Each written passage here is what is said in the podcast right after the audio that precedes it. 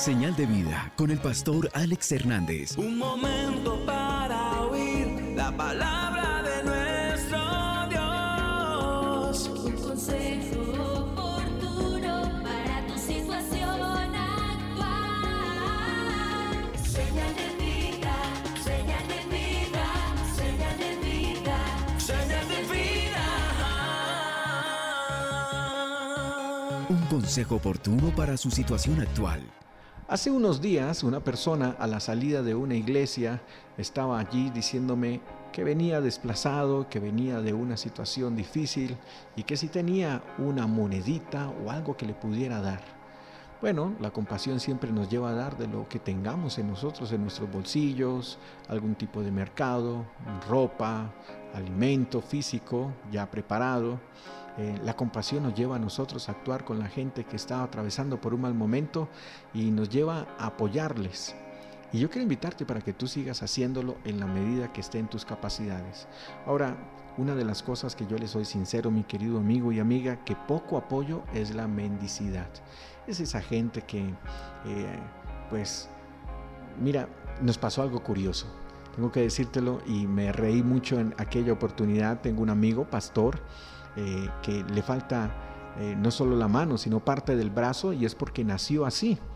Y él, pues sus papás se encargaron de empoderarlo eh, mentalmente, emocionalmente y espiritualmente, porque creció en un hogar cristiano, y él nunca se sintió defectuoso en ningún sentido. Él sentía literalmente que tenía unas capacidades completamente diferentes a las de los demás. Así que aprendió a montar bicicleta común y corriente, aprendió a desarrollar su vida común y corriente, y hoy en día es pastor, pero tiene una hermosa voz con la que él canta. Eh, su papá le enseñó de hecho a manejar porque él trabajaba en esto, en una tractomula, esas camiones de carga pesadísima, y él aprendió a manejar allí. Un día iba hablando con él en el vehículo mientras él manejaba y lo hace de una manera muy bien, perfecto. Y pues íbamos hablando, escuchando música y compartiendo de sueños y retos que cada uno de nosotros tenemos. Y bueno, nos reímos mucho cada vez que estamos con él porque tiene un muy buen sentido del humor. Y de repente en el semáforo alguien le golpea la ventana y cuando eh, le pide que baje la ventana y es una persona que está pidiendo limosna y se le acerca y le dice, mire señor, ayúdeme que estoy muy mal y le muestra que él le falta un brazo y tenía atado al bracito que le hacía falta un tarrito para que ahí depositaran la moneda. Y mi amigo le dice, uy, pida para los dos, que los dos estamos en las mismas. Y le muestra el brazo y el señor que estaba pidiendo monedas quedó así como, ¿y ahora qué hago? el semáforo cambió y nosotros arrancamos toteados de la risa porque, bueno, igual no le dimos la moneda, pero sí nos divertimos muchísimo con la anécdota. Usted dirá, ese pastor tan malo, pero déjeme decirle, alimentar... Eh, el sistema de mentalidad de pobreza de mucha gente. Hay gente que está en silla de ruedas, hay un conferencista que conozco y tuve la fortuna de estar en una de sus conferencias, Nick, no tiene brazos, no tiene piernas, pero ha escrito libros, tiene un matrimonio y ha avanzado. Y hay otra gente que le falta una pierna, que le falta un brazo, e inmediatamente se tira a la calle a que otros le tengan lástima. Así que la verdad no alimento la lástima de nadie. No me gusta hacerlo y soy muy objetivo en los sistemas de compasión que comparto con los demás.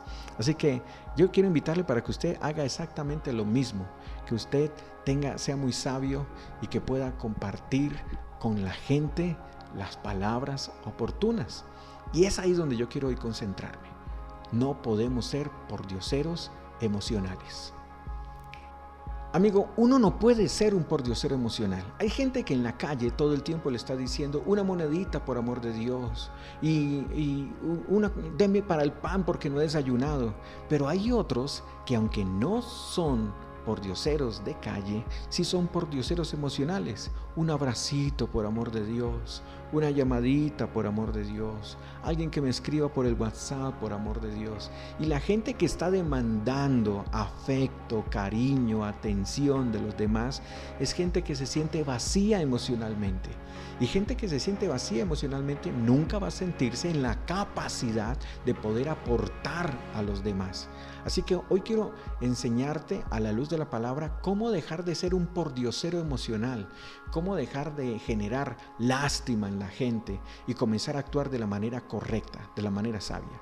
Hay un pasaje bíblico que siempre me ha llamado la atención y está en el libro de Hechos capítulo número 3 cuando Pedro y Juan saliendo del templo se encuentran con un hombre que está cojo o está lisiado de los pies hace 40 años y dice la escritura que ellos están en la oración eh, con una conexión de Dios muy importante allí y él les dice que les dé algo y Pedro y Juan le dicen, mira, no tenemos oro ni plata, pero lo que tengo te doy levántate en el nombre de Jesús de Nazaret. Y en el instante dice la Biblia que los pies de este hombre se afirmaron y entró al templo con ellos, brincando y saltando. La condición de este hombre cambió de ser un pordiosero a ser un hombre que ahora exaltaba y glorificaba el nombre de Dios. Mi querido amigo, ¿te diste cuenta? En un abrir y cerrar de ojos uno puede pasar de estar tirado en el suelo generando lástima a convertirse en una inspiración y en un asombro para la gente. ¿Dónde está el secreto? En lo que dijeron ellos. No tengo oro, no tengo plata, pero lo que tengo te doy. Cristo Jesús es el secreto para dejar que toda herida del alma, que toda herida del corazón se quede incrustado en, el, en ahí y que me genere una profunda amargura.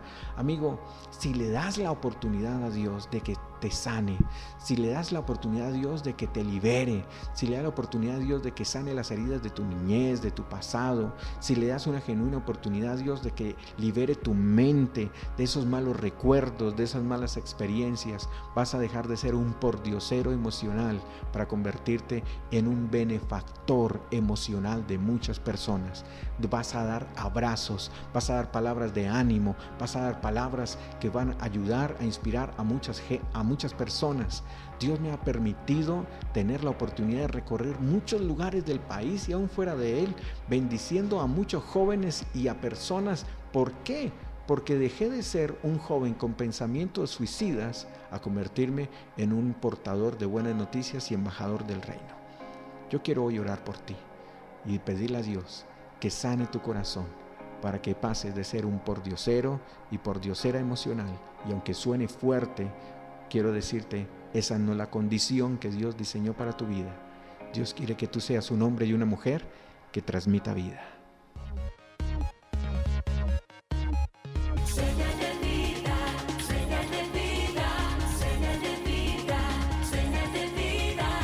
Señal de vida, con el pastor Alex Hernández.